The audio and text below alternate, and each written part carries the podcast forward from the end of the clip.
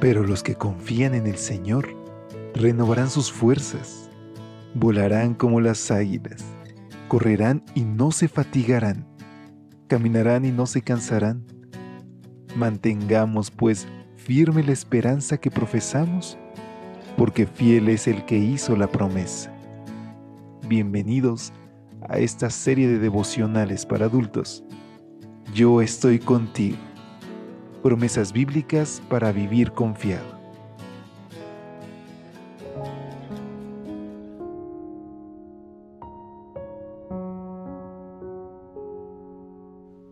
Hola, hola, ¿qué tal? Muy buen día. Qué gusto saludarte en este jueves 5 de octubre. Gracias a Dios porque hoy puedo extenderte una vez más una calurosa bienvenida a nombre de todo el equipo de Evangelike a este tu espacio de lecturas devocionales para adultos, en donde aprendemos más acerca de las promesas de Dios. Y no solamente eso, sino también de su carácter que es fiel y justo para con nosotros, que nos ama y que nos llena de su amor cada vez que nos acercamos a Él. Por eso hoy búscalo, búscalo en oración y en el estudio de su palabra. Y también comparte con otros esta reflexión titulada Para avergonzar a lo fuerte. 1 Corintios capítulo 1 versículos 27 y 28 nos dicen, Lo débil del mundo escogió Dios para avergonzar a lo fuerte, y lo vil del mundo y lo menospreciado escogió Dios, y lo que no es para deshacer lo que es. Entre los cristianos de los siglos II y III circulaban publicaciones que mezclaban hechos verídicos con leyendas piadosas. No obstante, en esos documentos uno se topa con declaraciones que te hacen reflexionar y también te hacen reír. Encontré una de ellas en una obra apócrifa titulada Los Hechos de Pablo y Tecla. Esta obrita es citada por líderes cristianos muy influyentes en su época, como Hipólito, Orígenes o Eusebio, entre otros, lo cual hace muy probable que el documento haya sido escrito en el siglo II. El caso es que un creyente llamado Onesíforo, quizás el mismo que aparece mencionado en 2 de Timoteo 1.16 y 4.19, se enteró de que el apóstol Pablo iba a ir a Iconio. Como Onesíforo nunca había visto a Pablo, le pidió a Tito que le diera una descripción física del apóstol. Tito se le envió, y con ella en mano, Onesíforo se puso en el camino que pasa por Listra, para comenzar así a ver qué transcente cuadraba con lo dicho por Tito.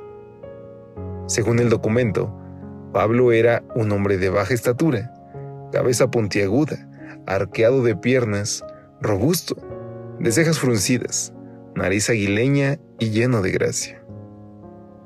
El mismo Pablo se refiere a lo que alguien decía de él. Hay quien dice que mis cartas son duras y fuertes, pero que en persona no impresiona a nadie. Sin embargo, ese hombre débil, flaco, de poco atractivo físico, fue el instrumento escogido por Dios para dar a conocer el Evangelio en presencia de los gentiles, de reyes y de los hijos de Israel. Sabes, tu apariencia física, la valoración que los demás hagan de ti, no definen lo que Dios puede y quiere hacer por tu medio. La experiencia de Pablo demuestra que lo débil del mundo escogió Dios para avergonzar al fuerte y lo vil del mundo, y lo menospreciado escogió Dios y lo que no es para deshacer lo que es. ¿Te sientes débil, menospreciado y poco útil? Entonces, tienes todas las condiciones para que el Señor haga de ti el instrumento escogido para producir cambios en la vida de mucha gente. Tú puedes ser un nuevo Pablo. Y qué bendición, queridos amigos, que sin importar quiénes somos, cómo nos vemos o cómo nos alcanza a ver la gente, tenemos un valor infinito delante de Dios. Y no solamente eso, Él confía en nosotros para darnos una misión, alcanzar a otros por medio de nuestro testimonio y nuestras palabras. Así que hoy acepta el desafío y encomienda tu vida a Dios. Permítele que Él pueda utilizar tus dones y talentos para alcanzar a otros. Si te gustaría formar parte de esta misión, únete conmigo en esta oración. Querido Dios, gracias Señor, porque no depende de nosotros, depende de ti.